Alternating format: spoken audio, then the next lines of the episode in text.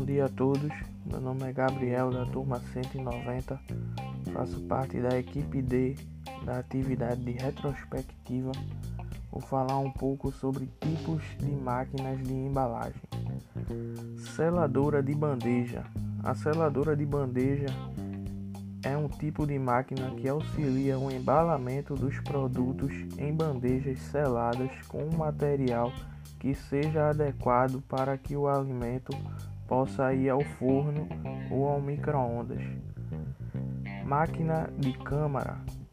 Já a máquina de câmara é muito semelhante a uma máquina a vácuo, pois ela tem uma câmara que realiza a etapa de esvaziar o produto a vácuo.